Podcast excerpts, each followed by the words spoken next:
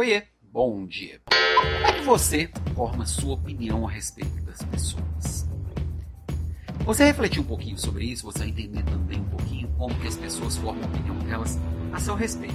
Claro que cada um tem o seu jeitão, mas a gente pensar que neste mundo pós-pandemia, que muita gente efetivamente passou a fazer um trabalho híbrido ou à distância, que é bem comum hoje em dia, as oportunidades que a gente tem de estar presencialmente conhecendo mais aspectos da outra pessoa, ela é menor. Você vai se juntar e se apegar às pequenas coisas do dia a dia? Peraí que eu me explico. Eu sempre brinco que o trabalho de um líder é sempre conhecer as pessoas. Conhecer as pessoas é sempre um trabalho de arqueólogo. Você pega um pedacinho aqui, um pedacinho ali, vai faltar um monte de peças que você completa, que você tem da sua história, que você já viu de outras situações. E aí você completa esse conceito, que vai ser sempre uma versão distorcida da realidade, que você nunca vai conseguir todas as peças de ninguém, nem das pessoas que você mais convive. Quanto mais você convive, mais pecinhas você vai é, catalogando no dia a dia e você tem uma visão mais perfeita, né? Só que com a distância, as pessoas ah, trabalhando em suas casas, a gente não tem aquele convívio do escritório, do cafezinho, do almoço, das reuniões informais, dos intervalos entre as reuniões, daquele momento lá no cantinho de falar mal do chefe. A gente sabe pouco sobre as pessoas. E aí a gente se apega a muito pouca coisa.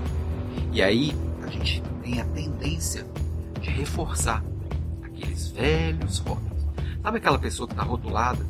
Aquela pessoa é de tal jeito, aquele é barraqueiro, aquela fofoqueira, aquele, aquela não sei de tal forma, ah, aquela ali é muito meticulosa, aquela é chata. Cada pessoa é de um jeito e, e às vezes uma coisa que aconteceu lá em 1997, a pessoa ficou marcada por resto da vida ser daquele jeito.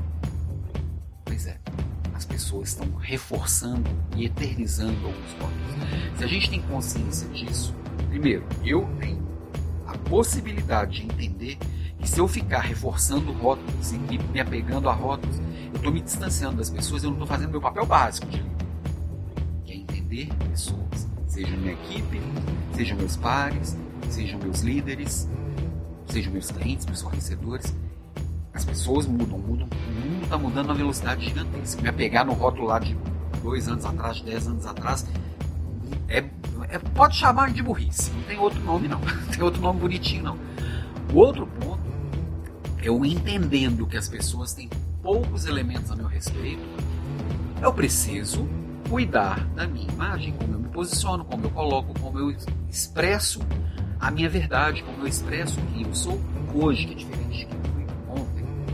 Então, se ontem eu era um barraqueiro e hoje eu entendi, melhorei, evoluí, eu preciso mostrar para as pessoas que eu não sou mais.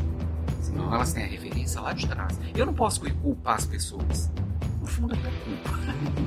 Mas, enfim, o fato é, eu preciso trabalhar estes novos elementos. Eu preciso trabalhar a imagem que está distorcida.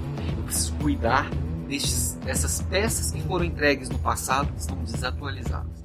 Então, meu papo de hoje aqui é bem sobre imagem e sobre entender como as pessoas se percebem e como que a gente constrói esse olhar sobre o outro. Porque a distância ela dificulta um. Porém, se você entender essa nova dinâmica que veio para ficar, você tem a oportunidade de se posicionar melhor e de acolher melhor as pessoas. Esse é meu papo de hoje. Beijo para você e até amanhã.